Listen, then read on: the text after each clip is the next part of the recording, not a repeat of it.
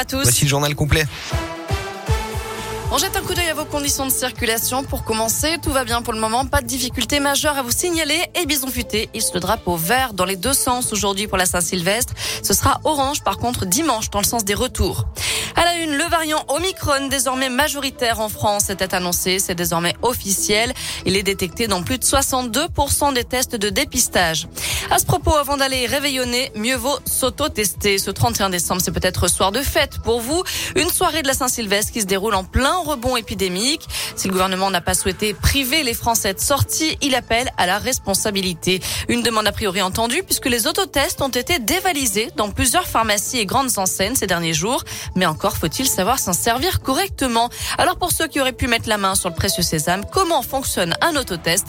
La réponse de Bruno Bifano, pharmacien en Auvergne-Rhône-Alpes. C'est quelque chose qui est très simple d'utilisation. Ce sont des, des, tests qui se présentent euh, donc euh, avec un écouvillon donc il faut introduire euh, dans les deux narines de préférence en laissant bien en contact 15 secondes en tournant donc dans la narine en introduisant l'écouvillon d'à peu près 4 cm dans la narine et ensuite donc vous avez un solvant qui permet donc d'extraire en fait les parties du virus. Dans chaque paquet donc vous avez un tube à essai en plastique en fait dans lequel on verse la solution. Vous trempez donc votre écouvillon dans cette solution. Vous agitez bien une minute à peu près et ensuite on a une plaquettes sur lesquelles on place donc trois gouttes de cette solution et qui vous révèle en 20 minutes la positivité ou la négativité du test. Et on lit le résultat comme sur un test de grossesse. Une barre, c'est négatif. Deux barres, c'est positif. On rappelle que les autotests sont destinés uniquement aux personnes de plus de 15 ans asymptomatiques. Si vous avez des symptômes du Covid ou si vous êtes cas contact, vous devrez faire un test PCR ou antigénique, même s'ils sont encore plus désagréables que les autotests.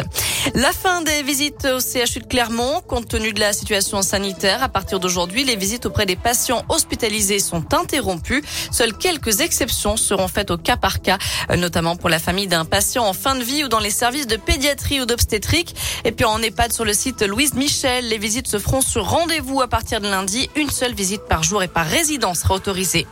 À retenir aussi cet appel à témoins lancé en Haute-Loire et dans le Puy-de-Dôme. Un homme de 62 ans est porté disparu depuis mercredi après-midi. Il circulait entre Brioude et Saint-Germain-Lambron au volant d'une Dacia de couleur blanche. Le sexagénaire mesure 1m70. Il a les cheveux châtains. Euh, plus de détails sur la Piradoscope et radoscope.com. En foot, il revient chez les Verts dix ans après son départ. L'international malien Bakary Sako a signé à l'ASS pour la fin de saison. L'ailier gauche avait déjà porté le maillot stéphanois entre 2009 et 2012.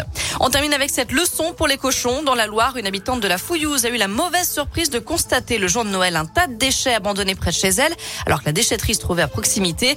Elle a donc averti le président d'une association et ils sont partis à la recherche d'indices. Ils ont réussi à identifier l'auteur qui a été contacté et qui a été obligé de nettoyer. Nöbetçi